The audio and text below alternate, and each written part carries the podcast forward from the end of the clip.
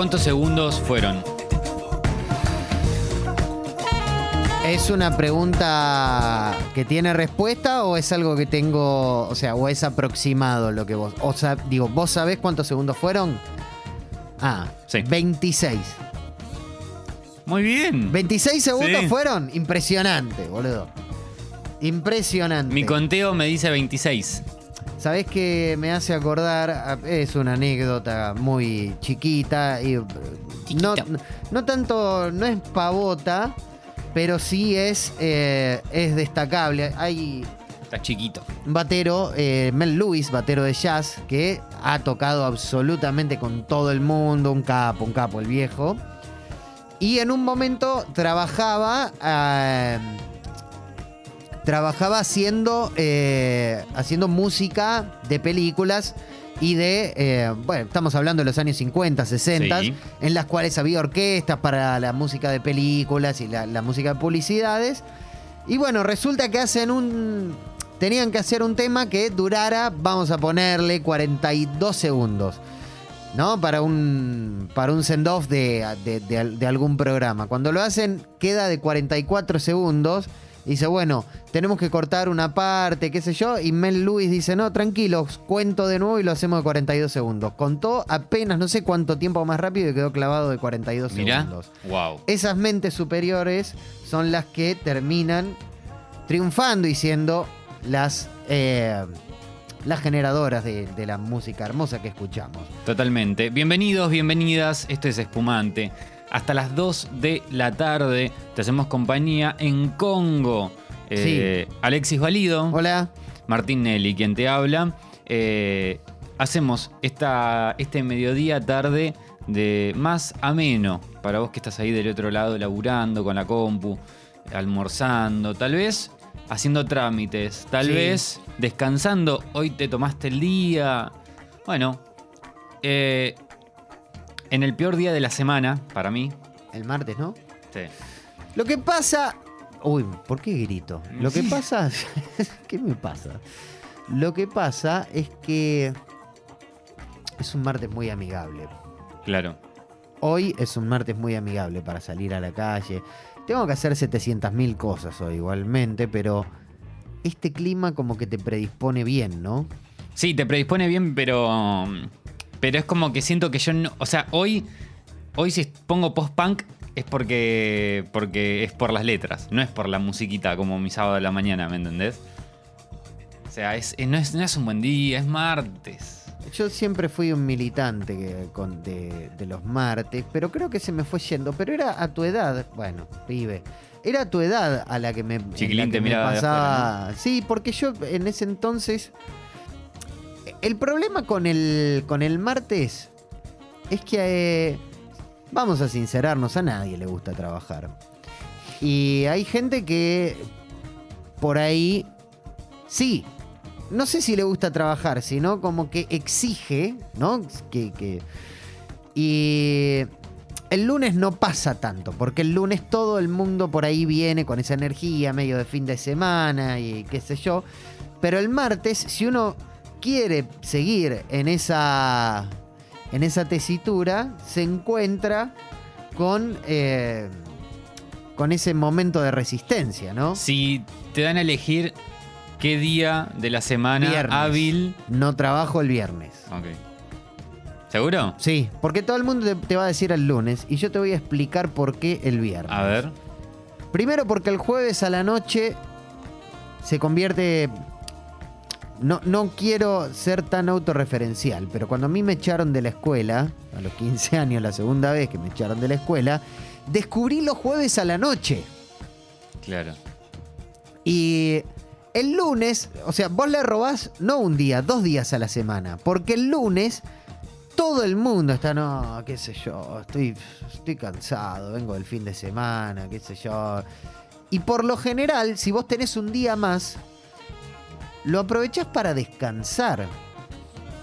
No lo aprovechás para hacer algo. O sea, ponele, vos tenés, vos tenés un lunes feriado. Sí. ¿Qué haces? Con una mano en el corazón, ¿eh? No, me quedo durmiendo. Si vos tenés un viernes feriado,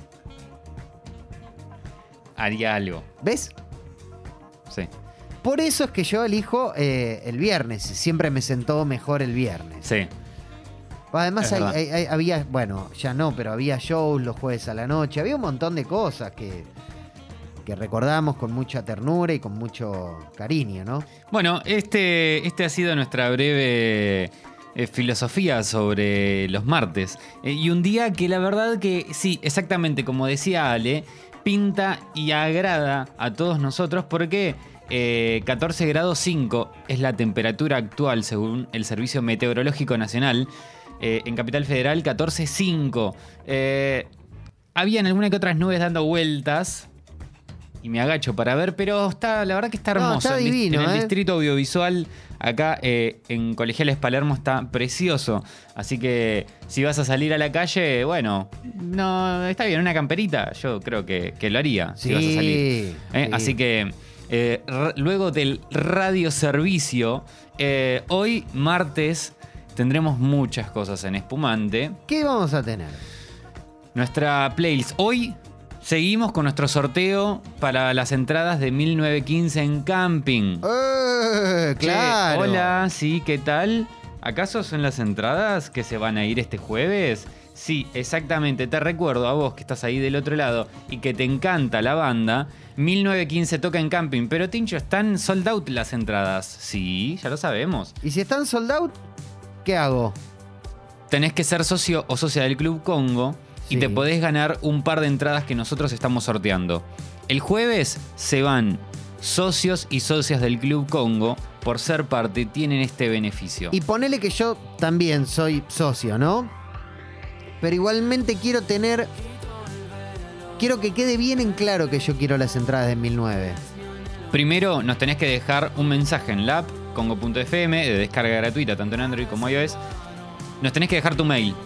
Dejarnos tu mail y decir, che, yo quiero participar por las entradas a 1915. Es el 28 de agosto, ¿eh? en cuatro días. Sábado 28 a las 17 horas, 5 de la tarde, en camping. Al primer turno. Me dejan, nos dejan. bah, Digo, perdón, digo me dejan porque yo personalmente. Yo personalmente copio y pego los mails de, de todas y todos aquellos que nos dejan su correo electrónico para participar. Que lo tengo. Los tiene todos anotados, Ale. Los tengo Nos todos dejas anotados. tu mail, si sos socio o socia del Club Congo, nos dejas tu mail y estás participando por las entradas que se van el jueves. 1915 es un bandón, ha pasado por espumante. No hay mucho más que decir. No, que si te las querés ganar, sí. Además, si no sos socio o socia, te podés suscribir al Club Congo, te podés, ser parte del club y estás participando. Nos envías una captura y nos decís, che, estoy participando, les dejo mail. Listo, ok. Estás participando por el sorteo. Pero no cuelguen porque el jueves se van.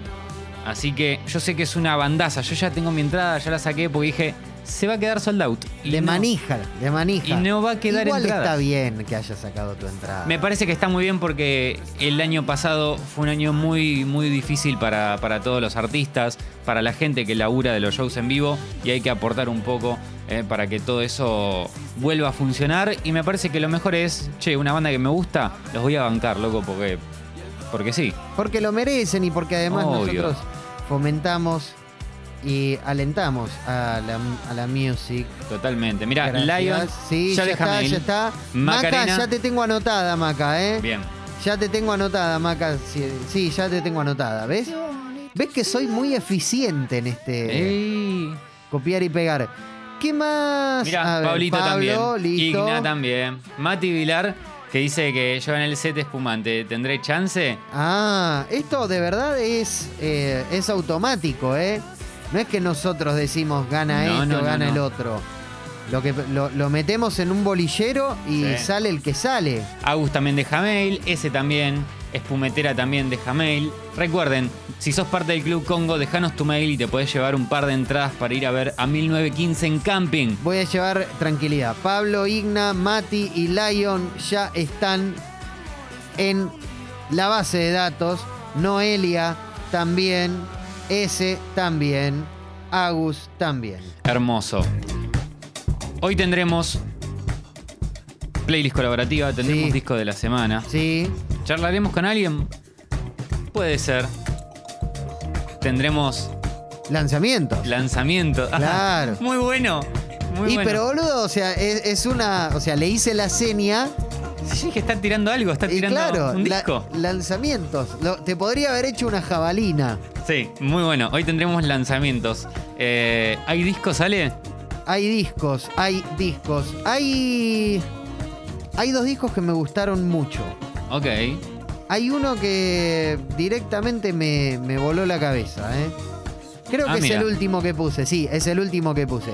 Me voló la cabeza ese disco y hay una sorpresa, pero hay una sorpresa.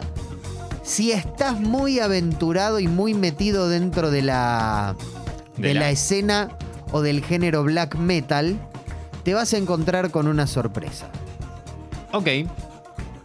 Che, siguen dejando mails, ¿eh? Fer Durquiza, Mariana, Mel y Bruno.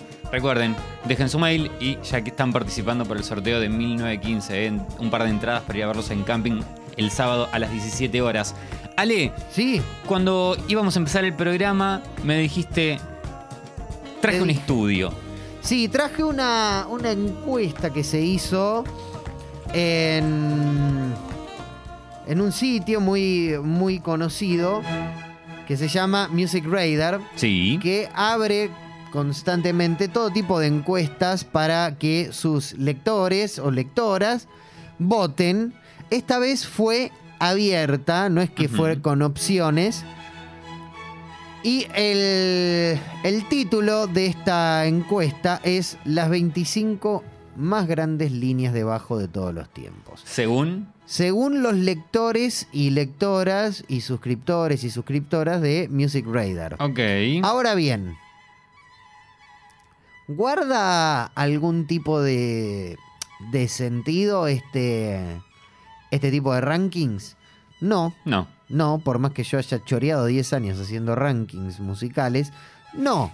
Sí hay cosas más o menos trascendentales, sí hay, eh, hay criterios formados en base a, por ahí, conocer de qué la va una línea de bajo, qué es lo que tiene que tener, pero, pero, una línea de bajo triunfa por completo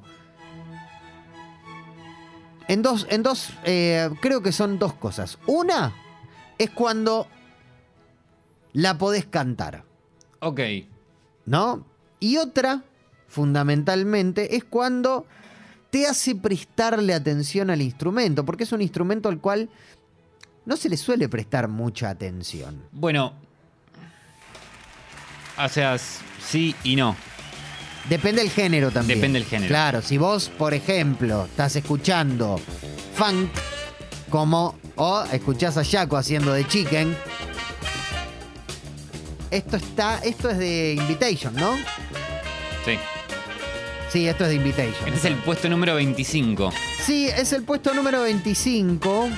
Digo, en, en esto que vos decís de que hay, hay líneas de bajo más reconocibles y otras que no, Sí, es depende también eh, el género, la banda. el bajista, El bajista, digo, no es lo mismo Paul McCartney que. Jaco Pastorius. Exactamente. Me llama. Me llama la atención, por ejemplo, que no haya ni una de Sting. Mm, Siendo que Sting, además de ser un rofo, cosa que siempre decimos, Claro. eh, mientras, perdón, eh, voy a estar medio multitasking porque no quiero que se me pase ningún mail. Sting es un bajista que de alguna manera, y Mm. no sé cómo, y eso es una de las cosas que pasan de largo, pero que son una genialidad dentro de, dentro de su performance y su musicalidad, Sí, por lo general hace contrapuntos entre su voz y el bajo. claro. Y lo más loco es que canta mientras hace alguna que otra línea de bajo. Vos pensá, por ejemplo, la, la primera que se me viene a la, a la cabeza es la de Walking on the Moon. Es muy, muy, muy, muy, muy difícil, de verdad, tocar eso y cantar la melodía de la canción. Porque son dos cosas que están como también, eh, una en contrapunto con la otra y en registros completamente diferentes y en rítmicas diferentes. Y lo hace en una canción que, que, digamos, es una canción pop. Otra cosa que me hizo enojar Sí. esto directamente me hizo enojar, es que no haya ni una línea de Simon Gallup de The Cure. Siendo que es top 3, top 4. No hay ninguna de Paul Simonon. de The Empecemos Clash. con las primeras. Vamos a hacer las primeras. O sea, no, nombrémoslas y vayamos a lo jugoso que me parece que son los primeros puestos. Bueno, vamos a nombrarlas. Eh, la 25, no la banda, sino que el puesto 25, es The Chicken, que está sonando ahora. El 24 es Du- eh, Río, de Duran Duran. Raro. Una muy linda línea de bajo de John Taylor. Sí, pero. Esto es algo que no puedo entender, que en el puesto 23 esté Ain't No Mountain, eh, perdón, Ain't No Mountain High Enough de Marvin Gaye con James Jamerson, el más grande bajista de Motown y el- uno de los de las piedras fundacionales en esto de lo que es este instrumento. No lo puedo entender, además con una técnica en particular, tocaba con un solo dedo, murió pobre porque eh, Motown era hermoso, pero no garpaban un choto.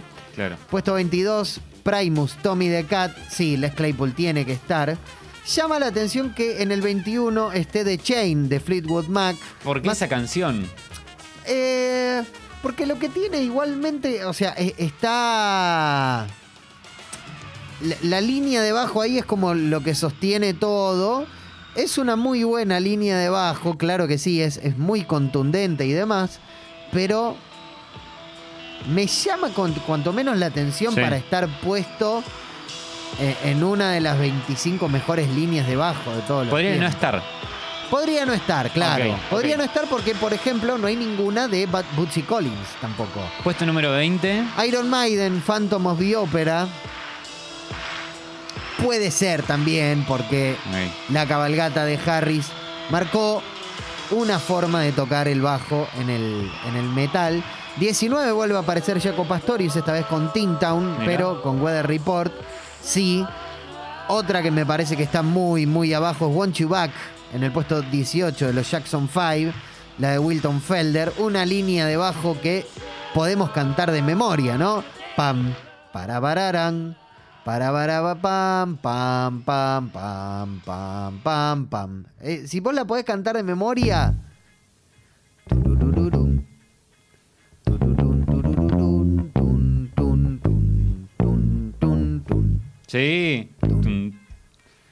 turururum,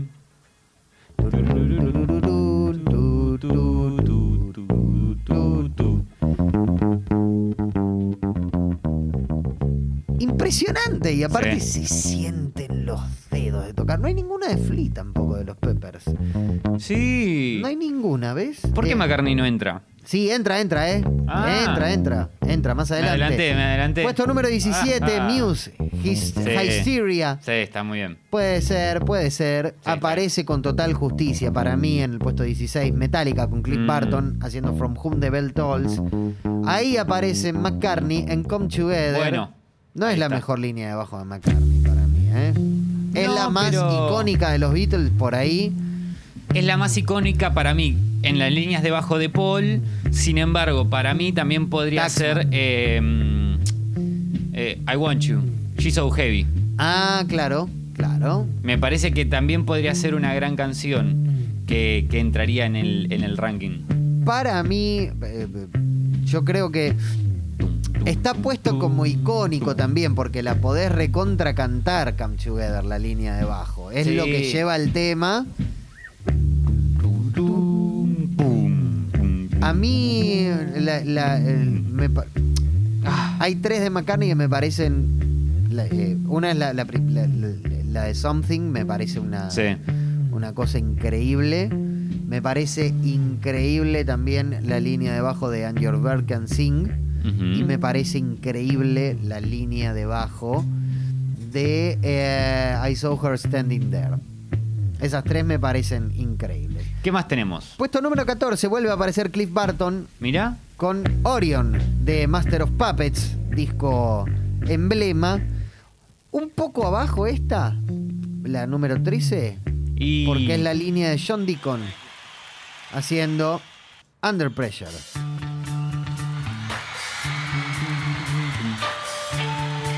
Sí, para mí tendría que arranquear en el puesto eh, más, más arriba, del 10 para arriba. ¿Qué más tenemos? ¿Qué más tenemos? Este es el puesto número 13, Sí. Under Pressure. Puesto, puesto, puesto número 12, Justin Chancellor, bajista de Tool, haciendo Schism. Sí, es una gran línea de bajo y es lo que lleva el tema y es espectacular. Puesto número 11, que siento que también está como Sí, muy está- no, abajo. está, no, no está valorado como se debería. la, la línea de Roger Waters en Money, que es icónica y además Tum, tu, tum, tum, Además, eh, eso que hablábamos la, la- la- la semana pasada, que está en siete cuartos, ¿no? Hay un doble mérito ahí.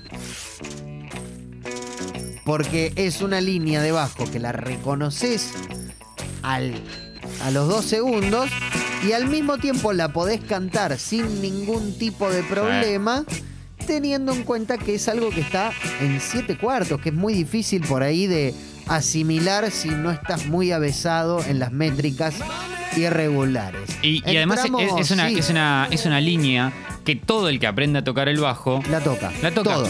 Y si tocas guitarra también hace. Tum, turum, tum, tum, tum, tum, tum. Eso y la pentatónica van de las manos. ¿10? 10. Bernard Edwards haciendo Good Times de Sí. Shit. Sí, absolutamente. Absolutamente. Eh, línea que además, junto con eh, la bata y con todos los samples de este tema, se convirtió en una de las más eh, sampleadas de todos los tiempos. Tu, tu, tu.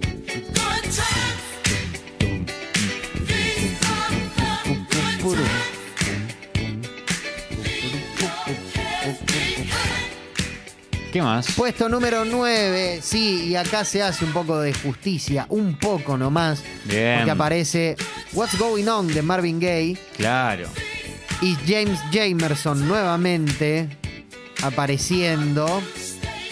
Pero ahí además hay una cuestión de sonido. Es Claro, uno de los discos que creo que la otra vez hablábamos de los discos que mejor suenan y qué sé Sí. yo. Bueno, eh, What's Going On de Marvin Gaye es- también está en ese, en ese cielo, en ese panteón de discos que suenan perfectos. Puesto número 8, Rumble On de Led Zeppelin, una línea más que interesante de John Paul Jones. Eh, yo creo que sí, también John Paul Jones merece, pero también merecería Novel Reading de Jimi Hendrix, eh, Jimi Hendrix Experience, que no tiene ninguna y la línea debajo de, por ejemplo, Crashtown Traffic es una cosa increíble. Y acá aparece una que para mí es polémica porque ¿La 7? Sí, porque es una de las líneas de bajo más reconocibles de todos los tiempos, Sí. pero My Generation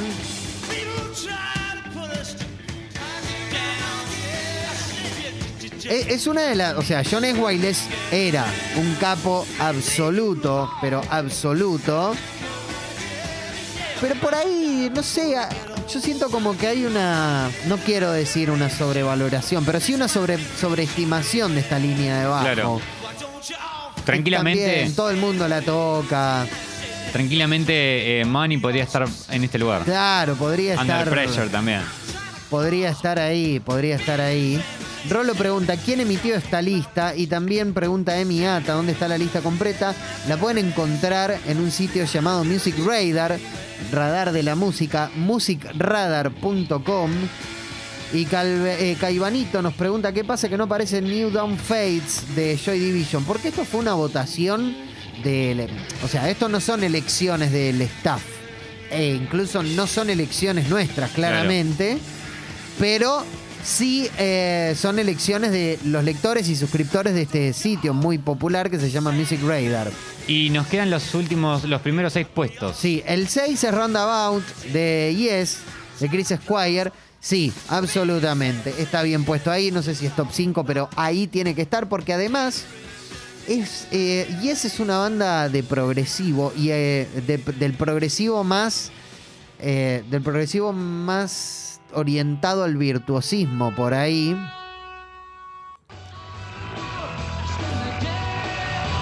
Y está llena de. Es medio fanquera esta línea. Y es un. Y es una forma más. eh, es una forma más de reconocerle algo, que es un bajista muy, pero muy, pero muy inglés, teniendo todo ese, ese, ese dinamismo del funk. El puesto número 5 estoy absolutamente de acuerdo, pero absolutamente de acuerdo. Parece genial. Lessons in Love de Level 42. Mark King, digo que Mark King esa parte se toca, pero todo y más se toca, ¿eh? Vos aparte lo ves tocar en vivo, es la pega como nadie, Ah. canta y compone.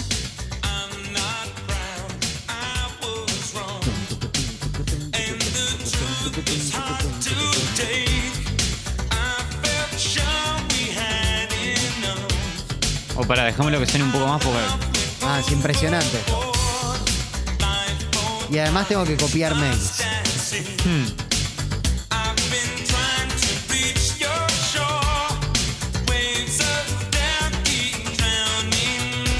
A ver.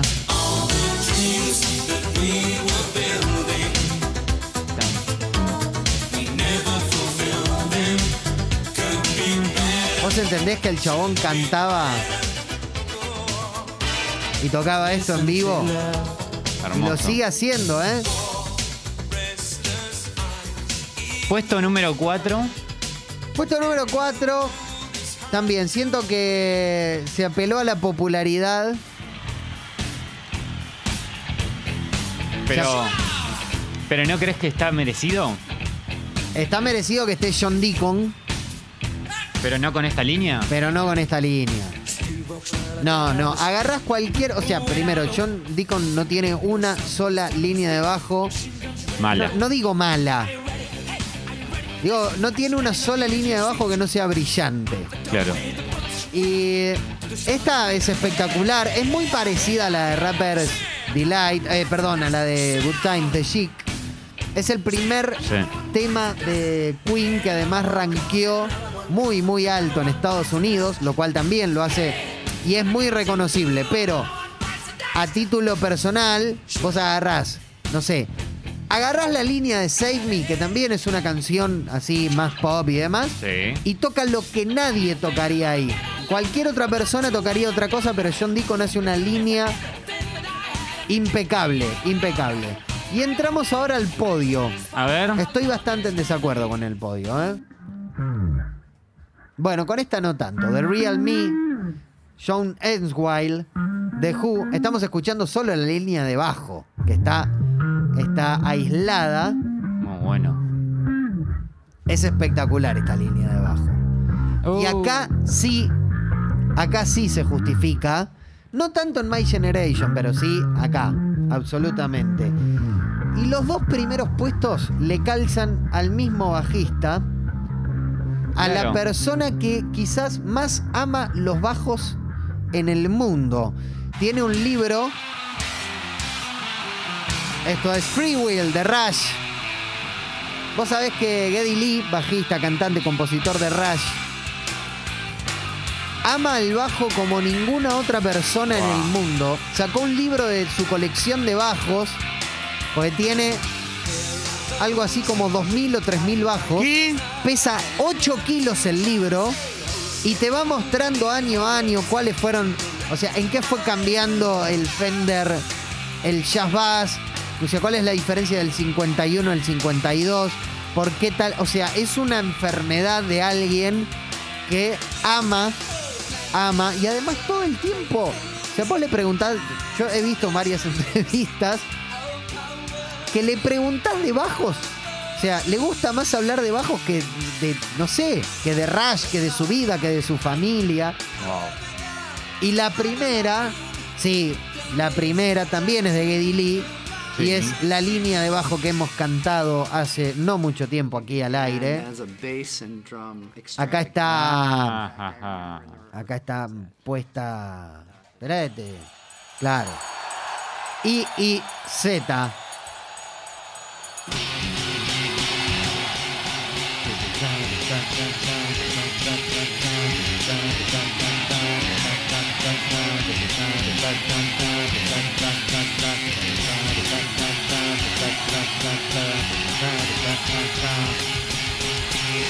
A ver.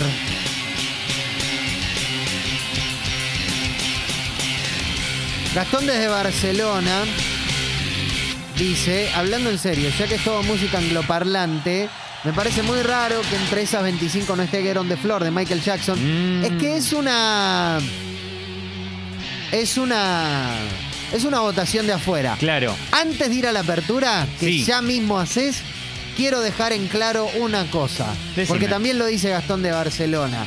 Así como dije que John Deacon no tiene una sola línea de bajo que no sea brillante, tampoco hay una línea de bajo que no sea brillante de Guillermo Dala. Listo. Ok. ¿Sabes qué, ¿Sabes qué estoy pensando, Ale? ¿Qué estás pensando? Que nos pueden dejar líneas de bajo preferidas. Sí, absolutamente. Tal vez no sos una persona que se fije mucho en las cuestiones de cómo suenan y, y- y demás.